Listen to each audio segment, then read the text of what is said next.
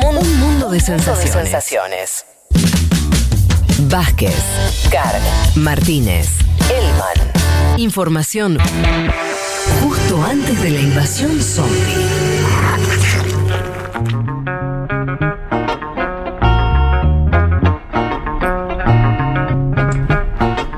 Che, eh, sigamos entonces con Afganistán. ¿Cómo Dale. querés arrancar? No, a ver, cerremos un poco lo que habíamos abierto respecto al tema del aeropuerto, ¿no? Hace eh, ya una hora creo que lo hablamos. Sí. Eh, que me parece que hay una pregunta que empieza a recorrerse ahora que es em, si Estados Unidos va a poder completar la salida antes del 31 de agosto, que es el deadline final. Porque hoy lo que estamos viendo es, llegan todos los días miles de personas, no sé si vieron las fotos, es terrible realmente lo, lo que se está viendo en el aeropuerto. Una semana que ya ha dejado al menos 20 muertos, según la OTAN.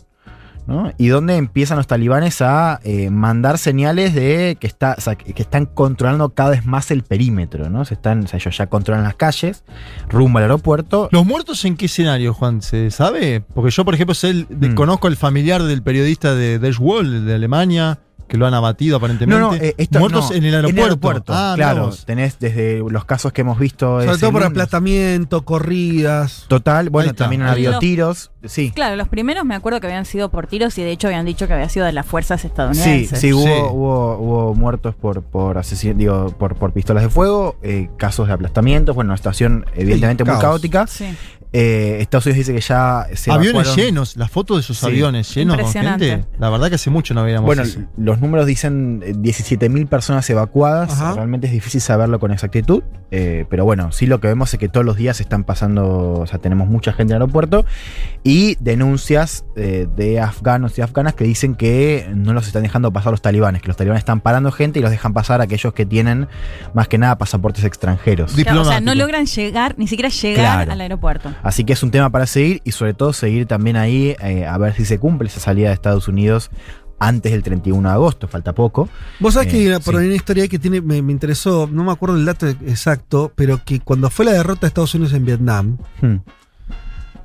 Estados Unidos eh, tuvo su salida esa muy, muy eh, corriendo en chancletas, ¿no? Sí, con algunas poco- similitudes. Es Sí, muy, sí, muchas similitudes, fotos. ¿no?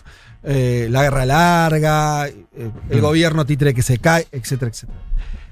Que hubo mucho tiempo de, de- de- de absorción de, de refugiados vietnamitas en Estados Unidos, Hmm. que de hecho construyó una comunidad muy grande de vietnamitas en Estados Unidos.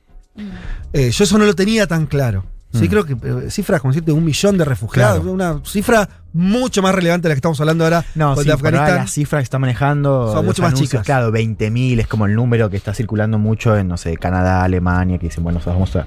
Es un número muy Sí, sí. bajo, ¿no? Incluso muy bajo comparado con lo que había sido la crisis eh, con respecto a Siria en 2015, ¿no? Pero bueno, es una noticia en desarrollo, ¿no? Diríamos.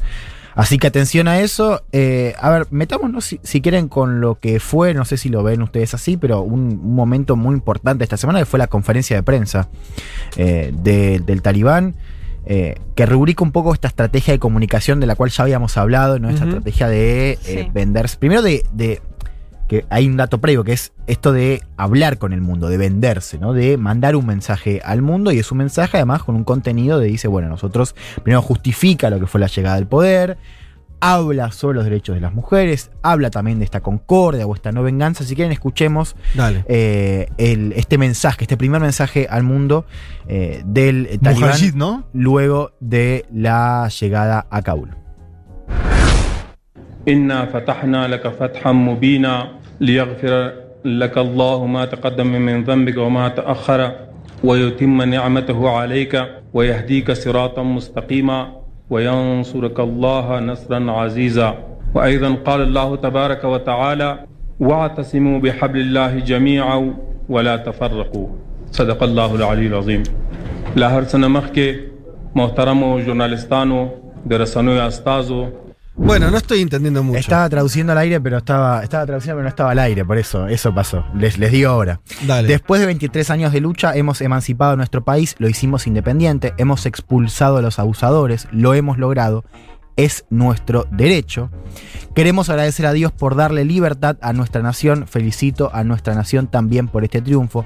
Todos deberíamos estar orgullosos, no guardamos rencor hacia nadie y no queremos más guerra. ¿no? Un mensaje muy importante digo, por algunas claves, ¿no? Primero esto de es decir, esto era nuestro derecho, ¿no? Sacar la ocupación, terminar con la ocupación extranjera y después este mensaje de concordia, un mensaje hacia afuera y hacia adentro, ¿no? Y hablando también de- del hacia afuera, tuvimos también este mensaje que está en inglés, lo cual no es un dato menor, porque de hecho si vieron la conferencia, una conferencia muy interesante también Sí. para, para ver la puesta en escena, cambian, o sea, es, es otra persona la que habla eh, y dice esto. Women will be afforded all their rights, uh, whether it is in work or other activities, because women are a key part of society. And uh, we are guaranteeing all their rights within the limits of Islam. Las mujeres gozarán de todos sus derechos, ya sea en el trabajo o en otras actividades, porque las mujeres son una parte clave de la sociedad. Vamos a garantizar todos sus derechos dentro de los límites del Islam. ¿no? Lo cual el pasaje que más circuló, por supuesto, fue eh, el final, ¿no? De dentro de los límites del, del Islam, con esta pregunta, bueno, ¿qué, es- qué significa eso? Eh, a ver, y, y acá les, les- les pregunto a ver si vieron otra cosa y qué tienen para, para aportar ahí, pero un poco de lo que hemos visto eh, en estos primeros días, ¿no? Muy caóticos en Kabul y el resto del país. El resto del país es importante porque ya, ahí ya teníamos ciudades que ya venían siendo controladas eh, por eh, los talibanes. A ver, primero la cuestión de la concordia. Sí, esta semana se publicó un informe, lo hizo público el New York Times, un informe de Naciones Unidas que en teoría era, era clasificado donde se detallaba cómo los talibanes estaban buscando puerta a puerta a ex colaboradores eh, de fuerzas extranjeras, no sobre todo de Estados Unidos, eh, amenazando también con incluso matar miembros de su familia si no se presentaban. Ese mismo día, el jueves, se presenta otro informe de Amnistía Internacional que detalla lo que había sido una masacre en julio, en este caso en pleno ascenso talibán, a la minoría hazara en la provincia de Grasny, ¿no? Una masacre que es sin eh, número de muertes, pero bueno, dando cuenta un poco de lo que había pasado ahí. Eh, tuvimos una represión, una manifestación, no sé si vieron algo, eh, estas, estas manifestaciones Sí. con las banderas afganas, bueno, que hubo al menos dos muertos. Y después está la cuestión de la mujer, que un poco supongo lo vamos a hablar con, con- si vamos a entrevistar a alguien, pero eh, a priori podemos decir que las crónicas de allá nos están diciendo que hay muchas menos mujeres circulando en Kabul y en las principales ciudades. Sí, y veía que Mónica Bernabé, una periodista española que Sí. vivió mucho tiempo en Afganistán, ella decía que están marcando también con pintura las puertas de las mujeres eh, afganas, activistas, ¿no? Eh, Mm. Claro. feministas. Sí, que las están marcando. Eso en Kabul, pero digo, ya se veían las escenas de, de- de corte similar en otras ciudades del interior que ya habían sido tomadas por los talibanes. Eh, sí, por ejemplo, había circulado este caso de, de- de- en Herat, de la universidad, donde al principio se decía que las mujeres eh, estaban desmatriculándose. Bueno, Mm. ahora leí ayer eh, que algunas siguen estudiando, o sea, como que hay una diferencia geográfica también importante. Vos tenés zonas donde las mujeres están, no se las sacó de las, de- no, no se fueron de las universidades y pudieron conservar sus trabajos y en otros lugares no, ¿no? Me parece que ahí hay, hay una clave de, justamente como decías vos, Juan, al principio, esto de que no sea un grupo monolítico, me parece que Sí. explica también cierta diferencia eh, en, bueno, diferentes ciudades, ¿no? Y de hecho, hay un sector que aparentemente, Mm. más allá del dialoguismo dentro de lo que es la conferencia de prensa, que es algo lógico, diría, pero que bueno, pone su voz, habla en inglés, dice que, Sí. que- que va a ser otra cosa. Esta idea de humanizar al talibán a partir de los videos, que a muchos se lo tomaron en broma, circuló mucho, no sé si lo pudieron ver. Sí, Eh, está- tomando en helado. un- tomando jugando- helado en un gimnasio, en un parque de diversiones. Mm. Ahí también hay un, un intento de mostrarle a la comunidad internacional otra cosa de estas imágenes de que después también vimos, ¿no? De alguien con la bandera afgana Total. y, lo- Sí. y lo Total. golpean, por ejemplo. De hecho, pensaba en esto, escucharlo en inglés, ¿no? Mm. Eso me parece Bueno, porque por su eso. lógica es, bueno, vencimos a Total. Estados Unidos, se terminan las guerras, y si uno piensa en miembros como Al Qaeda y eso, que era todo imperialismo, ¿no? El imperialismo, hablar en inglés Claro. me parece ya todo un mensaje. No, y cierro con, con esto totalmente, ahora vamos hacia, hacia allá, pero digo, esto de, ciertamente estamos viendo un retroceso muy grande, ¿no? En la cuestión de, los derechos de la mujer, pero sí es verdad también que no estamos viendo, o al menos, eh, digamos, ustedes dirán otra cosa distinta, pero no se está viendo el, el- el mismo nivel de la parte y de género de, o el de opresión que había en el orden anterior.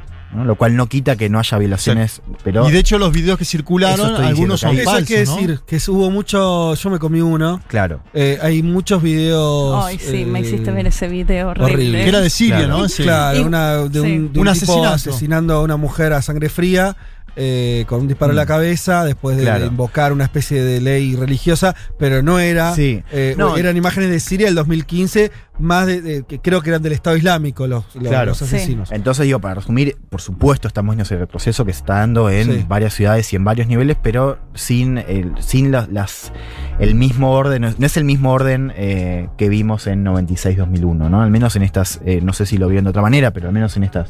No, en está claro. días. De hecho, la forma de comunicar. Yo ahora me puse, por ejemplo, al portavoz del Talibán, lo Sí. sigo en Twitter y me puse para que me avise cuando escribo un mensaje y me desperté con un mensaje de él diciendo que otro de los talibanes Mm. no tenía Twitter, es decir, que no lo sigan.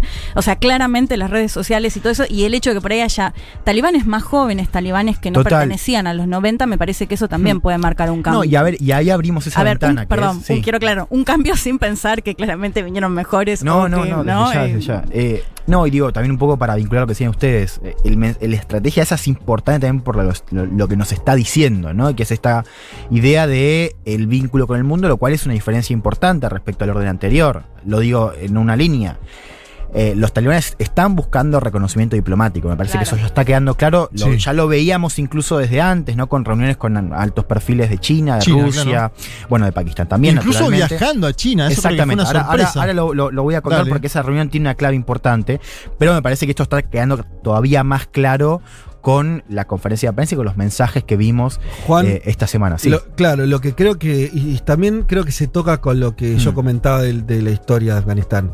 Tal vez eh, los actuales talibanes Hmm. estén pensando en, más en esa clave, en el sentido de decir, bueno, tenemos que construir un orden, tenemos que construir un Estado, tenemos que tener... Y bueno, eso va a implicar, veremos con lo- los niveles de brutalidad donde están. Sí.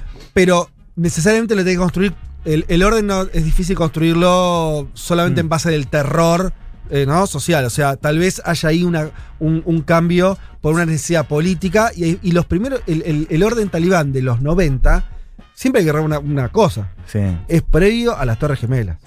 Entonces, claro. era 96, otro mundo. 2001. Entonces, eh, Sí, y hay un dato ahí que a mí me había llamado la atención, que en ese momento solo lo reconocían tres países, eh. Pakistán, Emiratos Árabes eh, y Arabia Saudita, ¿no? O sea, era un- de hecho, eh, el- el- el- estaba viendo que en, en Naciones Sí. Unidas había otros representantes, ¿no? Un poco... eh, Sí, eso es súper no quiero, clave. no quiero ir al ejemplo de la OEA con Guaidó, pero ciertamente había un, un- era muy disfuncional esa situación porque tenías únicamente tres estados reconociendo lo que estaba eh, al, al liderazgo Y talibán. estados no democráticamente, ¿no? Que, que no- que no hacen de sus garantías No, democráticas Claro, ¿qué te va a su forma de decir? vida. Arabia Saudita no respetan los derechos Claro, de o sea, eh, mujeres. bueno, efectivamente hay un intento de, de búsqueda, ¿no? De, de reconocimiento diplomático. Por ahora no hay ningún país que los haya reconocido eh, diplomáticamente. Esto me parece que no tampoco es ni siquiera menor. Pakistán. No, claro, o sea, y ahí eh, leía unas tesis, bueno, hay varios que están dispuestos a hacerlo, ya, ya está, ahora vamos a comentar las señales. Pero bueno, ¿quién va a ser el primero? Mm, ¿No? Esa me parece ¿quién que es una pregunta. ¿Quién, ¿Quién abre? ¿Quién mueve? ¿Quién mueve acá? Eh, Nadie con muchas ganas, me imagino, ¿no? Porque. Bueno, igual Rusia y China desde el ¿Qué vamos, dijeron? ¿no? O sea, China y Rusia dijeron que están listos para trabajar con ellos, hablaron incluso de relaciones amistosas en el caso de China. Ya habíamos visto la señal en ese fatídico domingo donde todas las embajadas eh, occidentales a los botes, China y Rusia dijeron una señal muy importante en ese marco de que no iban a evacuar sus embajadas, de alguna manera preparándose para lo que venía. Un poco la reunión que, que comentaba Juan me parece muy importante. En julio hubo una reunión entre autoridades eh, del Talibán eh, y el ministro de Relaciones Exteriores de China. eh, una reunión muy importante porque incluso China difunde, ¿no? y esto también lo difunden los talibanes, no solamente la reunión, sino eh, esta- este mensaje de que eh, los talibanes se habían comprometido a respetar la política de China hacia los musulmanes, lo cual explica también cuál es el interés que tiene China concretamente con este nuevo momento en Afganistán, que es, entre otras cosas, ganar, esta, o sea, que, que la situación se estabilice y que no se genere un foco de eh, radicalización islámica en Xinjiang, que es la provincia donde se está concentrando el tratamiento Bien. brutal genocida, según Amnistía Internacional, a los uigures, ¿no? Una minoría musulmana en China. O sea, fíjense también el, el gesto de decir, bueno, se juntan y los talibanes aceptan también las políticas hacia eh, los musulmanes. Así que ahí el, el principal foco de China me parece que tiene que ver con esto de prevenir focos de radicalización islámica en, En Xinjiang. Claro. Hay algo económico Sí. en Afganistán también, ¿eh? Hay seguro, eh, de Digo, acuerdo, sí. Hay, hay una. Estaba leyendo. Hmm. Primero, Afganistán tiene grandes cantidades de, de cobre y de litio, ¿no? Ajá. Eh, Mira. y un informe del Pentágono del año 2010 había caracterizado a Afganistán como la Arabia Saudita del litio, ¿no? Que estas cosas siempre entran en el marco. Y China tenía. China había obtenido en el 2008 una concesión de una importante mina de cobre que todavía no la explotó por problemas burocráticos afganos. ¿Sí? Entonces me parece que también hay. Sí, litio, tierras raras también, ¿no? Que Sí. es el gran componente, bueno, ya, ya está haciendo, ¿no? Y tienen tema- frontera, ¿eh? Tienen frontera. Una además. frontera pequeña Claro. y por eso, claro, esa frontera pequeña, eh, eh, por eso yo lo, lo- lo- lo que digo es, es que el principal foco hoy a corto plazo está en esta cuestión de estabilidad para garantizar eh, eh, seguridad en la zona, ¿no? Esto ya, ya estamos hablando del patio trasero. Y ahí de hay una cosa de desplazamiento Mm. grueso, ¿no? Porque estamos Estados Unidos de, de acá sale mal, sale sin. No, no- ¿Cuánto puede condicionar? O sea, durará un tiempo más su control del aeropuerto, entonces van a ir. Hmm. Eh, no creo que internamente puedan sostener un, un vínculo con el gobierno talibán.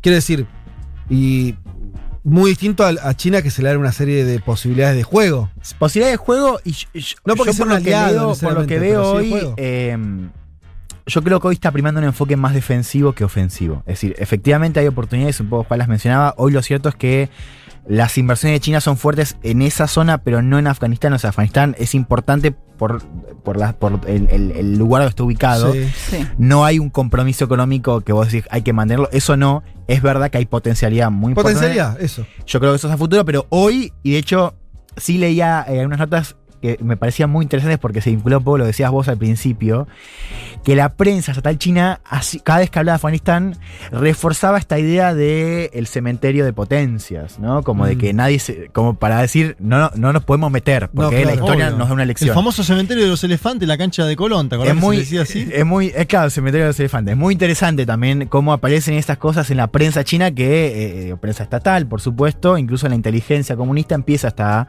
eh, inteligencia con, con Eh, empieza esta cosa de, o sea, se habla de Afganistán con esa cosa de, de un territorio que no suele ser ameno con las eh, potencias extranjeras. Yo creo que hoy estamos viendo una cosa más defensiva, sobre todo en ese punto de vista de seguridad, pero es cierto que hay potencialidad y que, bueno, eso va a ser parte No, y además que cambia el escenario 2001. Momento, Ah, eso ni hablar. momento en el que cae el talibán, 2001. Mm. Eh, China estaba ingresando a la Organización Mundial del Comercio, era otro planeta. Sí. Por eso, eso, totalmente. eso es un dato que hay que tener siempre para. O sea, tal vez más que la pregunta de cuánto cambiaron los talibanes en un sentido filosófico, porque andás a ver, y tal vez lo, me, me sumo a la tesis, tal vez poco, porque la verdad que, no sé. Sí, eh, muy, muy difícil. El mundo cambió mucho. Las circunstancias de Afganistán después de 20 años de invasión seguramente son, ot- digo, claramente son otras. eh, y las obligaciones de, de quienes ahora van a gobernar ese país también son otras. Total, efectivamente, es, es otro momento del mundo en todo sentido. Eh, bueno, algo similar pasa con Pakistán en términos, bueno, la frontera de Pakistán es mucho más grande, es mucho más importante y es mucho más, más porosa también, un poco aplicando a la, historia de eh, talibanes que iban y venían. Ahí también hay una amenaza eh, para Pakistán respecto a, bueno, empoderamiento de los eh, talibanes pakistanes, lo cual también son un grupo digamos, menos importante en, Afganis- eh, en Pakistán que en Afganistán, pero son un grupo al fin. Hay también ahí ciertas preocupaciones de seguridad. Y hay otra cosa que tenemos que mirar, esto lo digo simplemente para tenerlo en el radar, que es India. Porque India sabemos, digo, enemigo público de, o enemigo público, adversario estratégico de, De de Pakistán. Pakistán, ¿no? Con, por Ca- Cachemira, una frontera que se está haciendo cada vez más importante por la distancia que están tomando India de China, que también comparte una frontera bastante espesa. Eh, y donde empieza ahí, o está, está esta idea de que India pierde mucho con este juego y que se tiene que cuidar a ver qué pasa con Pakistán y qué pasa con, In- con China también, ¿no? En un momento donde se están alejando cada vez más. India también, vale la pena eh, remarcarlo, un jugador clave en la estrategia de contrapeso de Estados Unidos en Asia-Pacífico. India para Estados, para Estados Unidos es cada vez más importante, así que aún si Estados Unidos se quiere retirar, también tiene que prestar atención a ver cómo se lleva a India con Eh, esas te quiero llevar, eh, Juan, no, no, no quiero que cerremos sin. Estuvimos hablando mucho de, de Afganistán, Hmm. pensándolo desde Afganistán, las circunstancias que lo rodean, eh, Pakistán, eh, China, etc. Hablemos de Estados Unidos Dale. desde adentro. Quiero decir, yo que vi, Hmm. eh, y quiero que me amplíes tu mirada. Sí. un a Biden y, y a los, lo- los que salieron a hablar en- por el gobierno norteamericano, dando explicaciones medio erráticas sobre esta idea de se nos, Y nos tuvimos- nos tuvimos que ir a la mierda, básicamente, Sí. ¿no? Esa es la sensación, nos corrieron, nos corrieron con, con, con tres chasquibunes. y entonces empezaron a, eh, a decir, no, bueno, pero esto, eh, viste, ve- No, culpando al ejército afgano, ¿no? Eso Sí, también. bueno, sí. Deslegando eso me pareció lo más No, patético. Sí, sí, sí. culpar al pobre ejército afgano de, de tu, de tu derrota. Al cual pero- ellos financiaron con 83 mil palos. Claro, pero bueno, eh, eh, se lo están cobrando a Biden adentro. Trump Mm. que salió a hablar y a decir, ah, mirá lo que te pasó.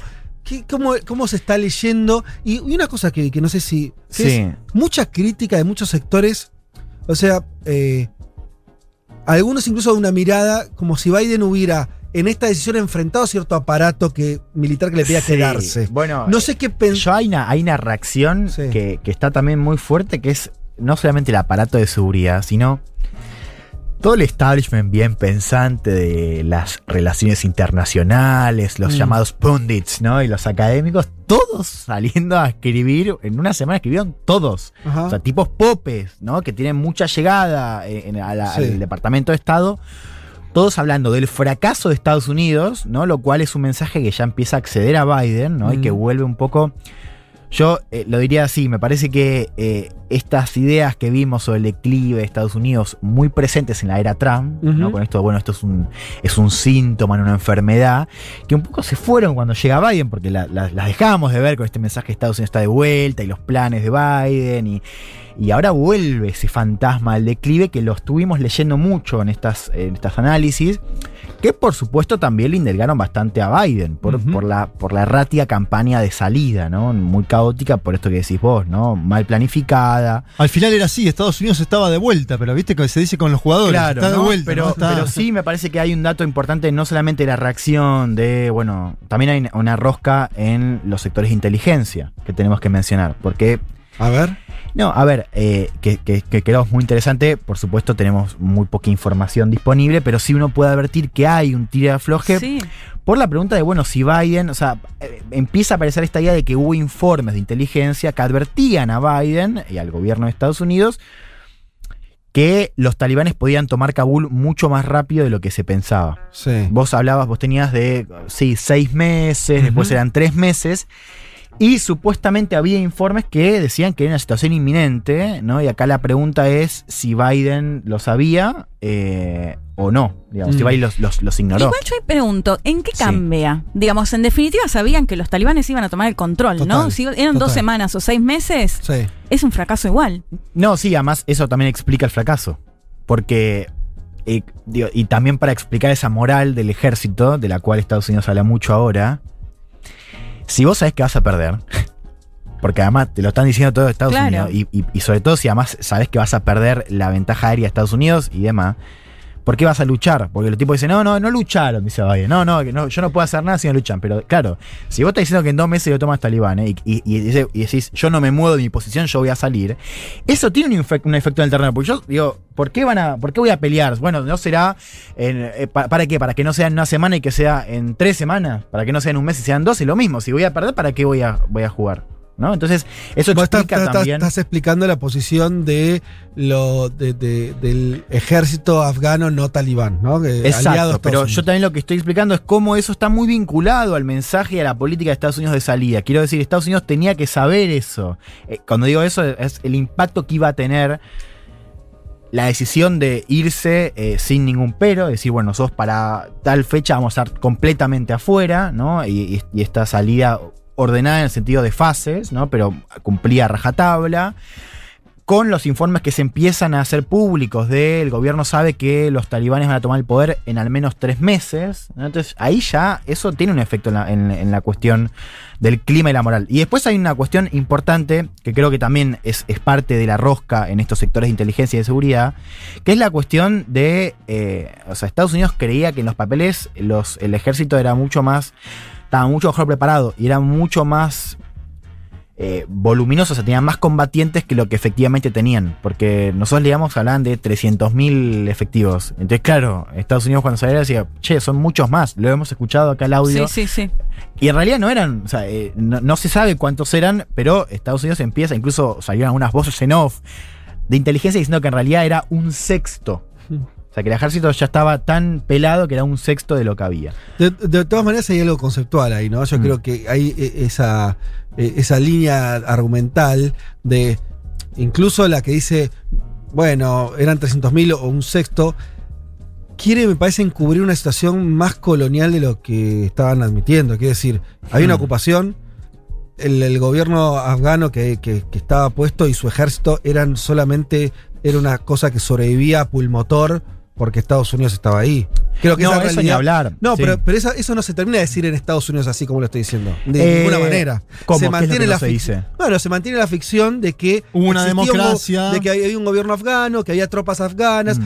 discusión si eran muchas menos, de si Estados Unidos las entrenó bien o mal. Claro. Pero no se dice, todo eso era una pantomima. Y, y Nadie tenés- dice que era un gobierno títere, ¿no? No, yo yo sí he leído a- análisis eh, con esta, recuperando esta posición más estructural, de diciendo que fue un error incluso haber entrado a Afganistán y haber sostenido la guerra. Sí lo he leído incluso de, de- de- de académicos que no son de la izquierda, ¿no? Pero sí. Es un balance totalmente acertado no, en un punto. No, claro, a lo que voy es que existieron esos. Lo que pasa también es que se pasaron un poco de rosca porque, Dios, Biden ahí tiene la responsabilidad de la salida, más no de la, de la idea. o sea, hubo también tres gobiernos, lo hemos comentado la semana pasada. Pero él habló en nombre de todos los gobiernos, Biden. Fíjate, yo analizaba la frase. Él dice, Sí. nuestra misión en Afganistán nunca se suponía que fuera construir una nación. Hmm. Nunca se supuso que estuviera creando una democracia centralizada y unificada. Tremenda esa parte. Nuestro único interés nacional vital sigue siendo hoy lo que siempre ha sido prevenir un ataque en la patria estadounidense. Ahí el tipo Claro. está diciendo es una honestidad brutal que hace mucho yo no escuchaba. Está diciendo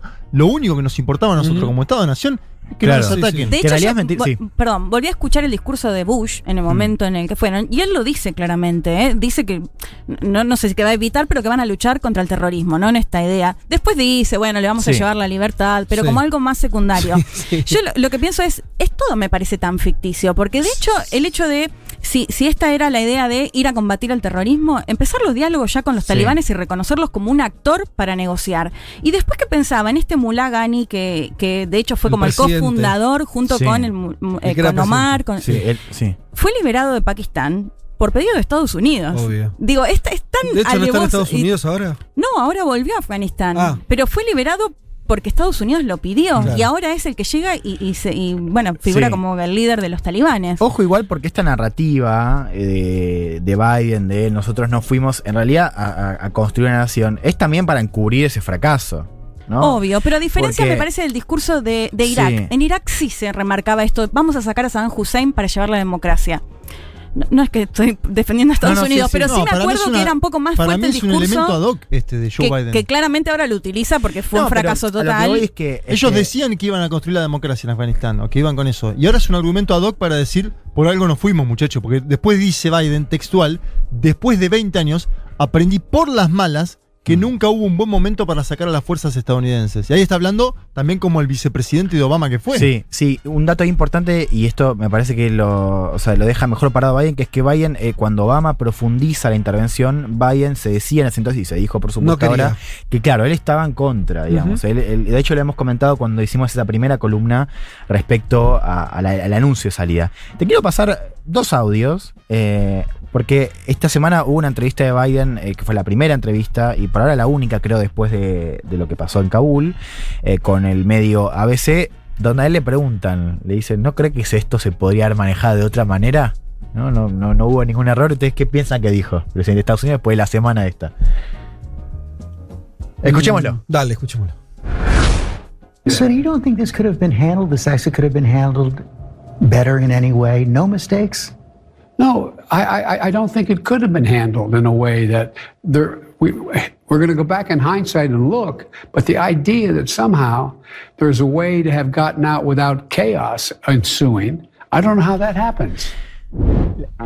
La respuesta hoy es no, dice no, no, no creo que, dice no, no creo que se haya podido manejar de una manera, dice vamos a hacer retrospectiva y analizarlo, pero la idea de que de alguna manera había una forma de salir sin que se produzca caos, no sé cómo sucede eso, dice. Ahora, quiero que escuchemos un, un compiladito que es- son dos clips, es Biden hablando del anuncio de salida, contando cómo va a ser esa salida, que lo dice todo menos caótico, y después cuando a él le preguntan esta, estos informes de inteligencia que supuestamente hablan de una caída inminente, él lo niega y dice, ¿no? Esto no va a pasar. Escuchémoslo. We'll not conduct a hasty rush to the exit. We'll do it, we'll do it responsibly, deliberately, and safely. And we will do it in full coordination with our allies and partners. Your own intelligence community has assessed that the Afghan government will likely collapse. That is not true. Is it, can you please clarify what they have told you about whether that will happen or not? That is not true. They did not. They didn't. Did not reach that conclusion. The likelihood there's going to be the Taliban overrunning everything and owning the whole country is highly unlikely. Discursos que envejecen mal, ¿no? Sí, Sería el título. Dice, no vamos a llevar a cabo una carrera apresurada de la salida, lo haremos de manera responsable, deliberada y segura, y lo haremos en total coordinación con nuestros aliados y socios. Y después de esta pregunta por los informes de inteligencia, hablando de esta caída inminente, dice, no es verdad, no llegaron a esa conclusión. La posibilidad de que los talibanes invadan todo y se adueñen de todo el país es altamente improbable.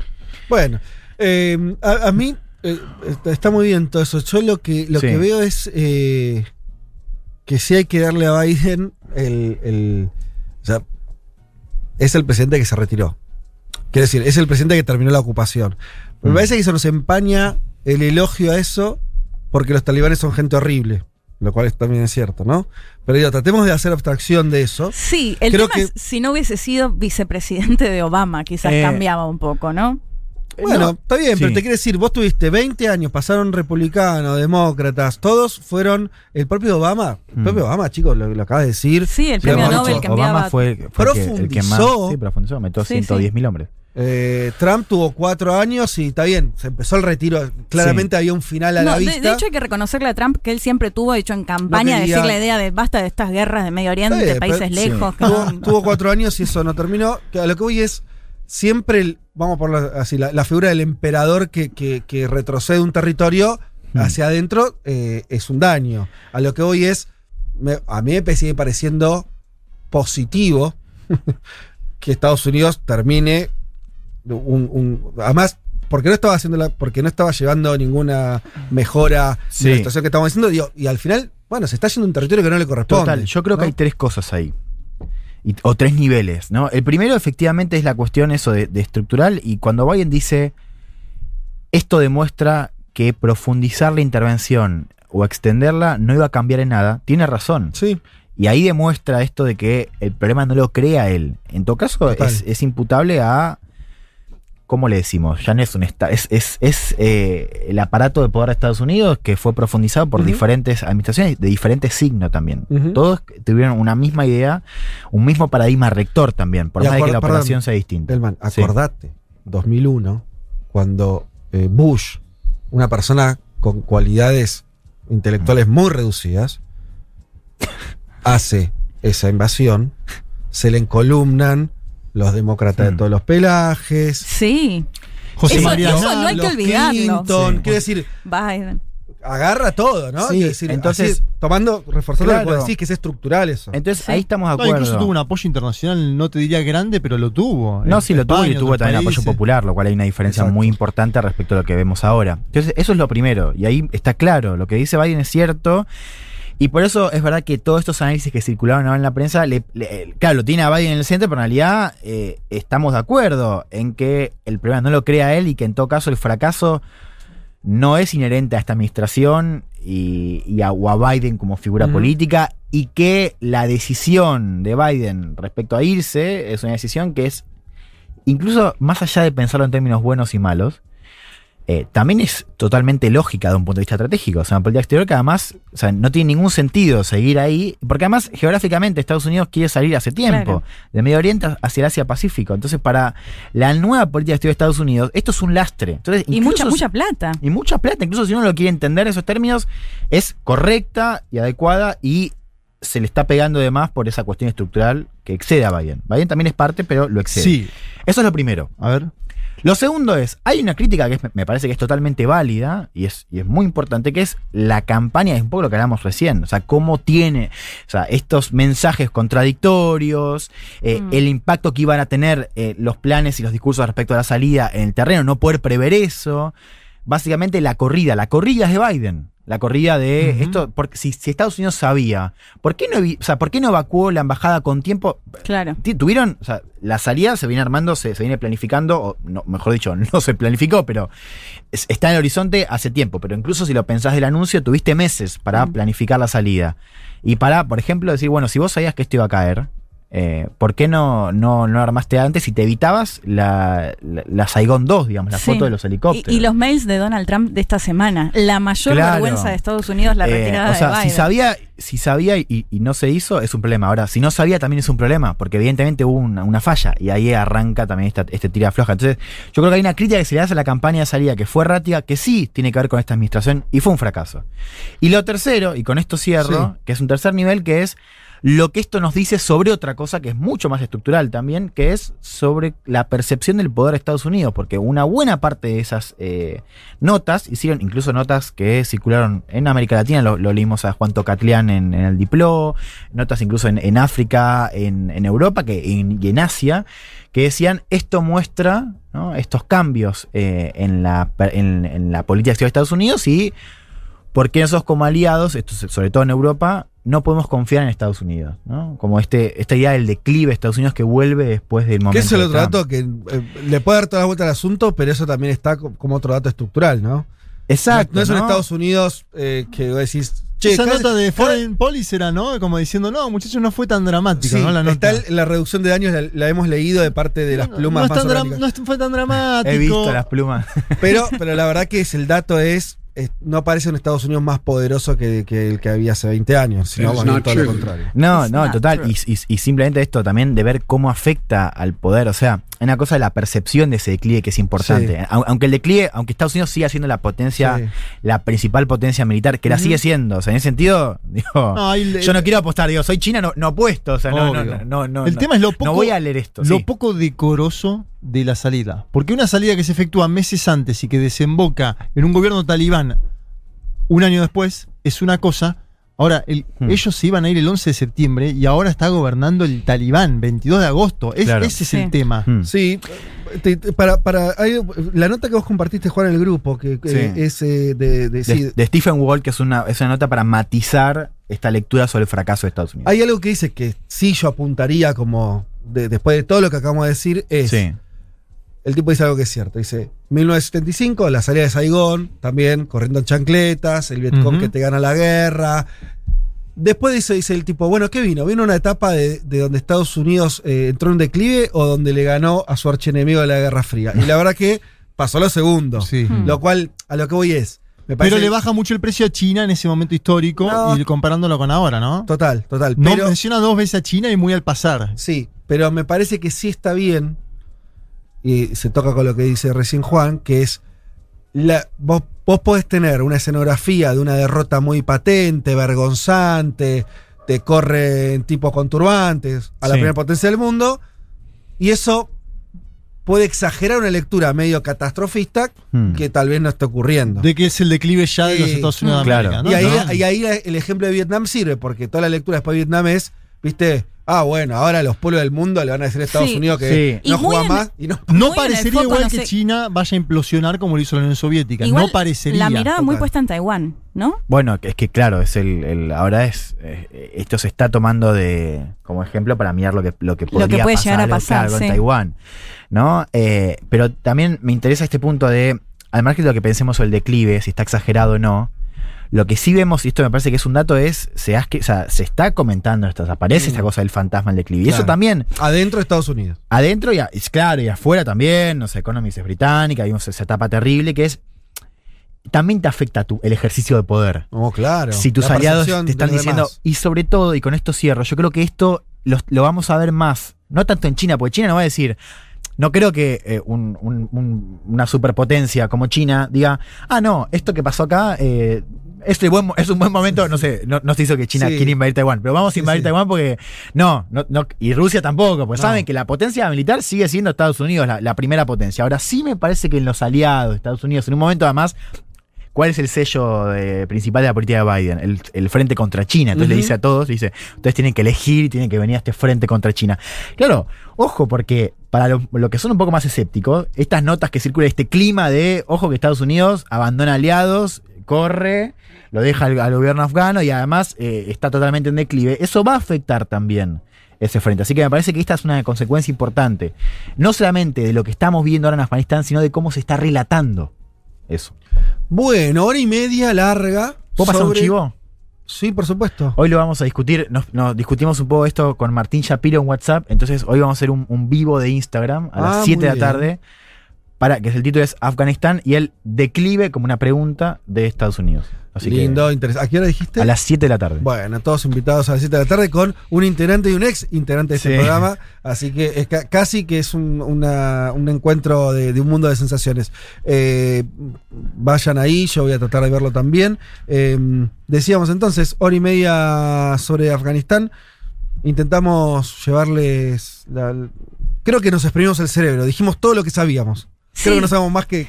Y, y lo que No no, sabemos que puede que pasar sin de ser tremendista si surge una nueva Al Qaeda o algo por el estilo, que me parece Uf. que ahí se termina de pudrir todo. Bueno, A mí me gustó el pedido de Trump, no para que lo echen a Biden, y dijo, no debería ser problema dado que no fue elegido legítimamente. Ah. ¿Qué tal, eh?